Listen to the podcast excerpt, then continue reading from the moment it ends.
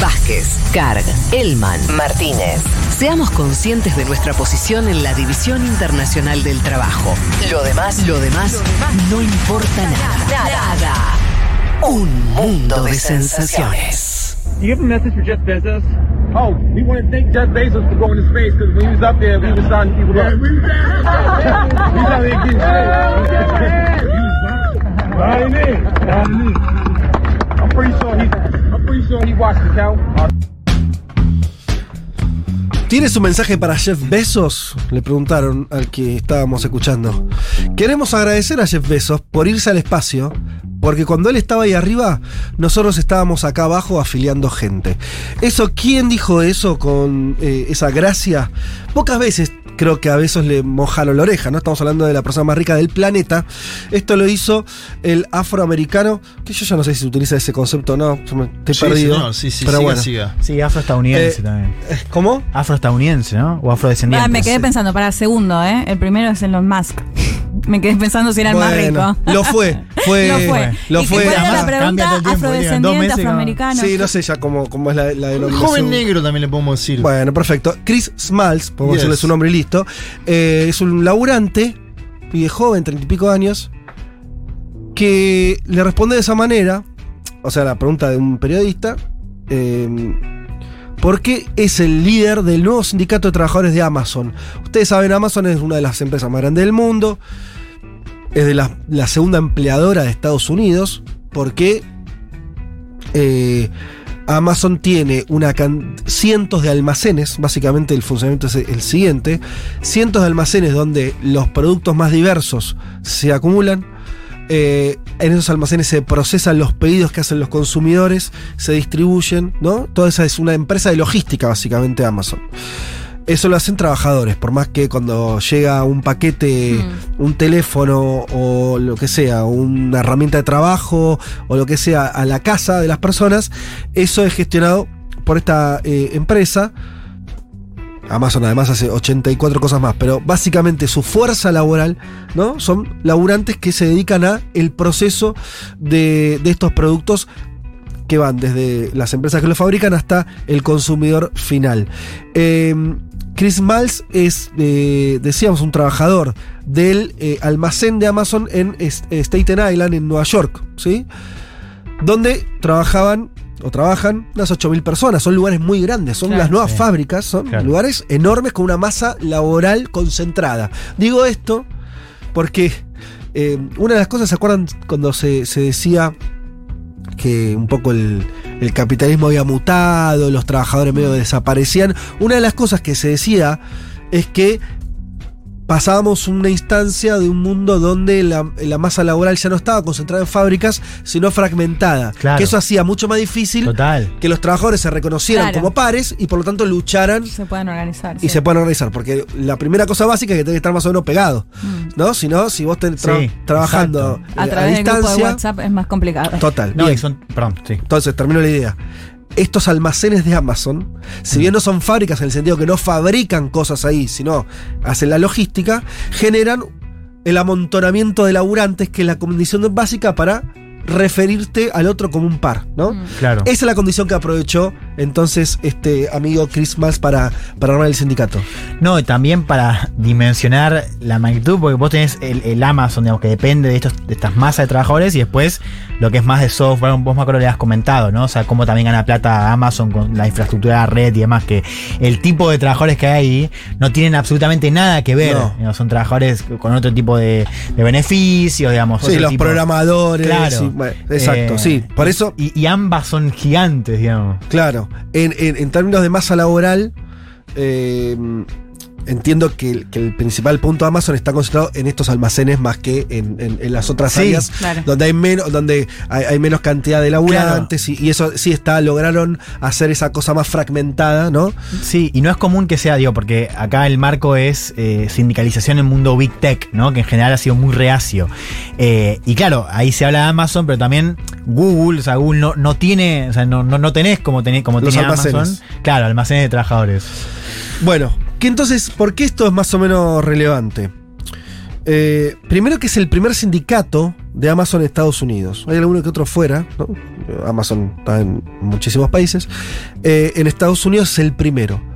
Porque Estados Unidos tiene una ley muy restrictiva que a priori impide la existencia del sindicato, salvo que los trabajadores hagan un esfuerzo descomunal de autoorganización, se sometan a un proceso de votación, le ganen a la empresa esa votación, miren todo lo que tiene que hacer, y recién ahí tienen la posibilidad legal de constituir un sindicato dentro de la empresa. Durante. La cuestión es así: cuando empezó la pandemia, en el 2020, eh, Chris Miles estaba. Fue, lo despidieron. En medio de la pandemia lo despidieron.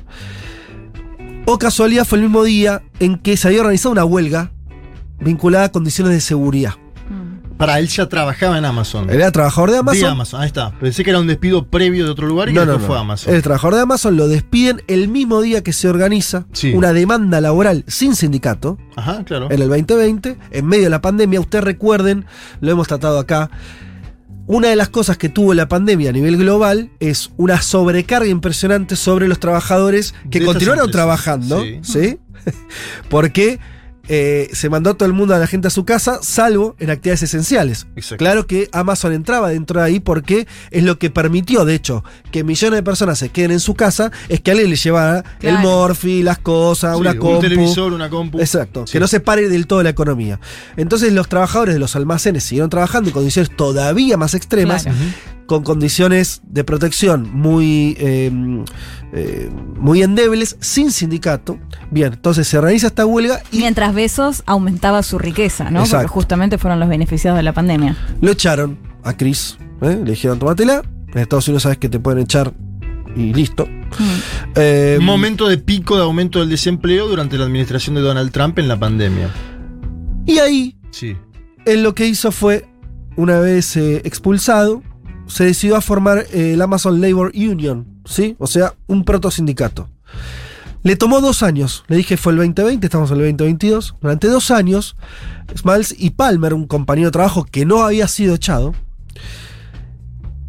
hicieron fogatas, barbacoas, que son las parrillas, este, la forma de decirle parrilla eh, los yankees, y reuniones en las cercanías del almacén. Volvemos a esta idea, ¿no? La, la puerta de la fábrica, se diría en otra época. Bueno, en la puerta de, de estos almacenes, intentando hablar todo el tiempo con los trabajadores para convencerlos de que tenían que sindicalizarse. Eh, lo hicieron todos los días, hay muchas En narraciones la sobre planta esto. de New York es esto. Sí, Staten Island, que es en Sí. Nueva York, parada de, de los autobuses, organizar este, pequeñas reuniones con los trabajadores, el parloteo, Sí. ¿sí? E Incluso, como no tenían un mango, el tipo era desempleado, ninguna estructura sindical, que en Estados Unidos las hay muy grandes, bancó esto, que es una de las críticas que hace él, ¿eh? este nuevo ya dirigente, diciendo, che, acá Amazon Esto tiene lo fundamos solos. 28 años tiene Amazon Sí. y ninguna de las grandes estructuras sindicales había logrado armar un sindicato. Y lo logran dos pibes. ¿Se entiende? otro, otro que sindicato amarillo, ¿no? Eh, lo hicieron a través de donaciones, la guita que necesitaron para hacer esta campaña, eh, donaciones por internet con eh, GoFundMe, que es una estructura de donación de estas que hay, que hay varias. Ahí juntaron unos mangos. ¿A qué se enfrentaron? Esto es súper interesante. Como les decía, como la, la legalidad de- en Estados Unidos está a favor de la no sindicalización, Amazon puso un montón de recursos, se calculan por lo menos 4 millones de dólares, todos volcados a este único almacén, ¿eh? O sea, este último, o sea, a desestabilizar la, la organización sindical a, esta, a este, a este único lugar. Eh, consultaron, eh, contrataron a consultores laborales y demás, porque generaron ellos también un montón de material, la propia empresa, folleto, charla, de por qué no te conviene el sindicato. O sea, esa fue la, la pelea. Y se nota en la votación, te digo. Bueno, ahí, ahí, ahí vamos a eso. Este, incluso se filtró un mensaje de los ejecutivos de Amazon discutiendo las estrategias que tenían que emplear para este. Estamos insistiendo en un grupo de cuatro o cinco laburantes solamente que dinamizaron Sí. esto. Dos ¿eh? pibes contra toda la empresa que en contra. Y hay unos correos que se. Mira qué lindo esto, que se filtraron donde este Smalls lo califican de no inteligente ni articulado. Qué lindo, cómo te la metió. ¿eh? Ni inteligente ni Por ahí no es articulado. inteligente ni articulada, pero te ganó la elección. En fin, entonces, eh, como vos decías, una elección pareja, Sí. porque no ganó por mucho, ¿sí? Eh, 500 votos de hubo diferencia. 2654 2131. Eh, de hecho, muchas veces antes esta elección salió a favor de la empresa. Hubo otras experiencias de otros grupos que intentaron lo mismo y a la hora de votar, al final lograban que se llevara a cabo la votación, forzaban esa situación y había más laburantes que votaban para que no haya sindicato que para que haya. Acá pasó lo contrario, por eso el, el triunfo. Eh, es interesante también lo que dice en una entrevista a la Radio Pública Nacional. eh, el, el dirigente dice, dice, te voy a leer un correo electrónico que recibí anoche de una mujer. No voy a decir el nombre todavía del almacén a la que pertenece. O sea, alguien que trabaja, eh, una, una mujer que trabaja en Sacramento, California. O sea, a miles de kilómetros donde está él, en Nueva York, que dice... eh, ustedes encendieron un fuego debajo de mí, quiero sindicalizar mi almacén también, estamos recibiendo correos como este todo el tiempo. O sea, generó además una especie de dinámica. Claro, efecto dominó, digamos. Yo creo que por la idea de triunfo, de verdad que si lo ves a él, además tiene un carisma. el- el- estas Claro. cosas son re importantes. Siempre, sí, o sea, proyecta juventud, carisma, como toda una cosa para adelante súper fuerte. Eh, y él dice, no teníamos ningún plan, no teníamos libro de jugadas, simplemente sabíamos que estábamos haciendo algo que queríamos hacer. Éramos un puñado de personas. Estamos hablando de cuatro personas que empezaron todo esto, dos mesas, dos sillas, una carpa, ¿no? Grafica él como para que veamos eso. Empezamos a escribir a la gente, simplemente decimos vamos a escribir para que se intentara hacer un sindicato y ver qué pasa. Vivíamos, no- antes nosotros, dice él, vivíamos nuestras vidas normales, íbamos a trabajar todos los días, íbamos a casa, veíamos deportes, ¿no? La idea de del, del, del yankee promedio, ¿no? Eh, no teníamos intenciones de hacer nada de todo esto, dice él. Eh, y todo se. La, la cuestión de la pandemia, me parece que la- en, en Amazon en particular, porque hay muchos relatos parecidos, ¿no? Tensionó de una manera tal, y además esto que decías Leti, de pronto ver esto de las ganancias que empezaba a tener Amazon impresionantes por la pandemia también, y los tipos viendo sus condiciones laborales cada vez peor, las narraciones horribles Sí. Sí. adentro de los almacenes del tipo, no, no te dan tiempo de ir al baño, eh, De si- almorzar, estás parado todo Claro, el día. y Sí. fue la mojada de oreja también de. Fue Besos, ¿no? El que después de venir del espacio les agradeció a los trabajadores. Total. Sí. Eh, ahí me parece que generó Por- algo. Estaba pensando también como contexto, digo, 2020. Bueno, hicimos una columna acá. Fue el año donde el poder, tanto en Unión Europea como en Washington, también empezaron a eh, marcar la cancha. Digo, los sentaron en un banquillo, digamos. Hubo A las también- empresas. Exacto. Claro. digamos, Ahora, a, no- los cuatro jinetes, digamos. No tengo prue- eh, pruebas, pero tampoco dudas de que la propaganda de parte de la empresa era esto arranca con un sindicato y termina en Venezuela, me la juego. Claro, No sé y seguro. ustedes. No sé si. No, no sé qué. Sí, no sé si harán referencia, a- pero, pero bueno, debe ir por ahí eh, la, la- la- la campaña.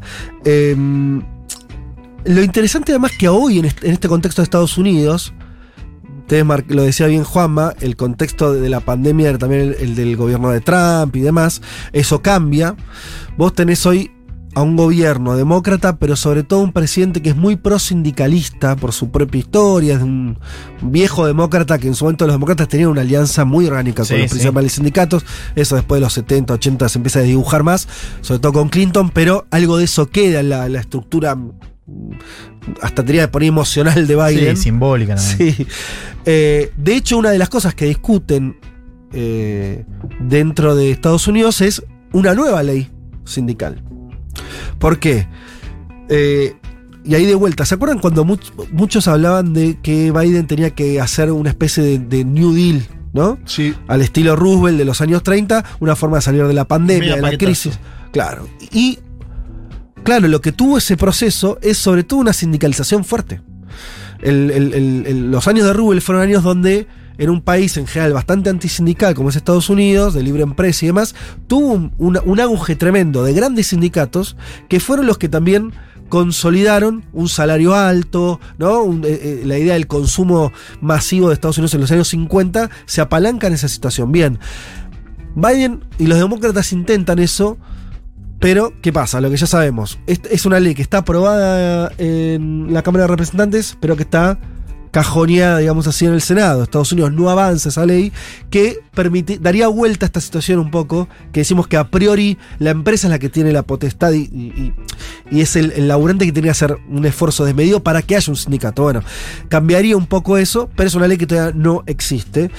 Biden lo que hizo fue felicitar a, Amazon, lo hizo explícitamente, ¿no? En, en- ¿A la Este- empresa o a los trabajadores? no, no, no, a los trabajadores. Porque, ¿viste lo que dijo la vocera de Amazon, no? La vocera de Amazon dice, que fue muy baja la participación y que se debería votar nuevamente. Claro. O sea, ojo con eso porque la empresa también está jugando posteriori. Total. En las elecciones de los países se juega posteriori, en las elecciones de los sindicatos como este también. Lo que dicen los analistas es que, lejos de ser una especie de, de llamarada aislada esto, es una tendencia general.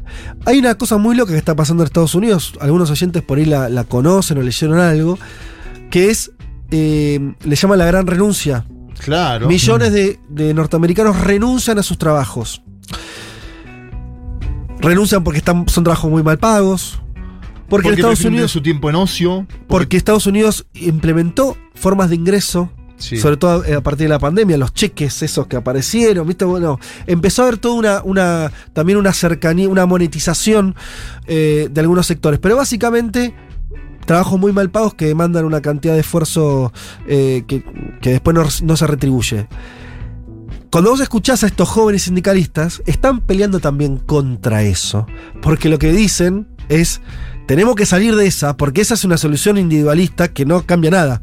La idea de que yo renuncio a mi trabajo es, es casi, eh, si quieres, la salida que también pueden hasta buscar las empresas, ¿no? Eh, antes de generar nuevas condiciones laborales que implican decisiones colectivas, armar sindicatos, huelga, eh, protestar. Además, sí, yo abandono mi, mi- mi trabajo. Sí, también ¿no? hay que poder irse, ¿no? No sé cuántos trabajadores pueden irse. Tenés que tener condiciones previas. Por supuesto, Sí. pero es algo muy masivo que está ocurriendo. sí. En un contexto de Estados Unidos con desocupación muy baja, la gente encuen- entra y sale del mercado laboral. Lo que pasa es que es una dinámica individualista. O sea, Sí, entras y salís, Mm. de acuerdo si podés, tratás de negociar, pero siempre sos vos contra una corporación. O sea, tus chances ahí eh, se ven muy, muy flacas. Como que empieza a haber una puja, o, o por lo menos se verá cuál es la tendencia social entre esta, este más sálvese quien pueda, ¿no? De la gran, de, de- de la renuncia a mi laburo, los que pueden, como bien decís, o si hay un proceso de sindicalización. Están diciendo que esto está pasando en muchas empresas, eh, Sí. industria de Estados Unidos, un reverdecer sindical. Sí, creo que también es- eh, hay una tendencia occidental, ¿no? Digo, que, que tiene mucho que ver con este cambio del siglo XX, siglo XXI, de que ya el, el- el- el trabajo no es constitutivo de tu identidad, digamos. Creo que también para pensar el debate de la sindicalización, Ajá. eh, no digo, es interesante cómo también recupera un poco el sentido, pues digo, también algo de la gran renuncia, que, que- que está en Estados Unidos más clave, pero digo, Sí. Es algo que se está dando, sobre todo en las juventudes, ¿no? Esto de, bueno, ya el trabajo, o sea, no, no. Ya no es lo que era, lo que significaba en términos de cómo te organizaba la vida, cómo te da sentido, cómo te da una identidad y un sentido de pertenencia, sobre todo. Y creo que ahí está la clave también, ¿no? De, de- de recuperar la idea del trabajo como un lugar de, de pertenencia, digo. Sí, de hecho, cuando Fede nombra todos los pasos de este sindicato, el hombre que no le gustaba por ahí participar y que participa. A mí me acordar mucho a, a Lula en, el- en los metalúrgicos de San Pablo. Estaba, tenía esa idea en la mente cuando vos ibas mencionando un tipo, Lula no lo expulsaron, pero es esto de ir a la mañana, poner la mesita, Sí. juntar las firmas, convencer. Y eso es modelo siglo XX. Porque Mal. digo, esto es, esto es Amazon, Total. siglo XXI. Sí, sí, sí. Cambió todo, pandemia, además. Total. Siglo XX, ¿eh?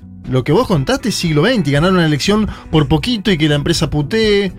Me parece, es interesante eso, porque me parece que nos lleva a revisar algunas cosas que no es simplemente decir, ah, bueno, no cambió nada. Lo que dice Juan, eh, totalmente cierto también. Al mismo tiempo, la cuestión de qué lugar ocupa el laburo en las personas hoy no es Sí, el mismo que hace 50 años. Pero ojo, viste, también es. No ocupa el mismo lugar porque a veces cuando las condiciones se precarizan tanto, es difícil que. No, bueno, sí. en fin, es y como y una, lo que una no cosa medio cambió, circular. que creo que es el Sí. fondo, es que uno necesita sentido de pertenencia, uno necesita Total. pertenecer a algo, digamos. Después podemos discutir cuáles son los modos, dónde, pero digo, eso no cambió. Digo, la gente so- sola no se salva. Total. Digo, eh, Y, y- y necesitas guita para vivir también. o sea, por supuesto. al final. Seguro. Entonces, supuesto. Pero bueno, me parece que es parte de esa transformación que todavía no sabemos bien para dónde va, qué, caminos tiene. Eh, esto se pega también con, con ese auge que hubo demócrata por izquierda, ¿no? De Bernie Sanders también, que quedó ahí, tal vez políticamente más obturado, pero socialmente me parece que también es reflejo de eso. Sí, bueno, En fin. pensaba también en Rejón, digo, entrevistado acá, que hablaba sobre también esta idea del ocio, ¿no? Y de recuperar eso para los trabajadores, quizás de otra manera, porque Mm. no tiene que consindicalizar, pero sí con discutir el mundo del trabajo eh, en España, en Europa, ¿no? Esta semana de cuatro días. Creo que también se vincula con, con estos debates, que no sé hacia dónde va. eh, pero también tiene, o sea, hay tendencias similares, ¿no? Sí, está bueno porque es colectivo, ¿no? Es esto, definamos todos juntos seguimos laburando, definamos todos juntos las condiciones. No nos vayamos a casa a tomar mate, porque ahí eso lo puede hacer el que puede. El que, el que- para tirarse en esa pileta tiene que tener agua, ¿no? Total. Y después eh, eso, también qué contradicción y qué interesante lo que señalábamos, la empresa más de punta tecnológica a nivel mundial, ¿no? Al final eh, vuelve sobre una situación que también es muy siglo XX, que es esto de la concentración de trabajadores, ¿no? Como, como en espacios Sí, sí. Digo, Eso de alguna manera, por más que, que la cosa dio muchas vueltas, hay por lo menos una parte de la economía que sigue funcionando en esos términos. ¿no? y los concentró y los terminó organizando en un punto. y último comentario, muy muy rápido, pero para que entiendan también lo- la, la discusión donde está. Eh, en Estados Unidos, algunas ciudades, el caso de Nueva York, de vuelta también, pica en punta, empezaron a lograr sindicalizarse eh, los trabajadores de aplicaciones. Que si querés, en contra de los almacenes de Amazon, de vuelta, están fragmentados, separados, cada uno en su motito, no tienen un lugar, ¿no? Es difícil lograr eso, pero aún así lograron victorias también judiciales, sobre todo lo que se discutió en la Argentina Sí. también o no, que es, che, pero ese tipo, ¿labura para alguien o no? La empresa, la app, te dice, no, estos son colaboradores. La justicia de Nueva York también hace poquito que no, son trabajadores en relación de dependencia de la empresa, ¿no? Básico, no reconocer la relación laboral. Pero bueno, ahí está este, la, la cuestión laboral en Estados Unidos, me parecía interesante traerlo y comentarlo. Ya venimos.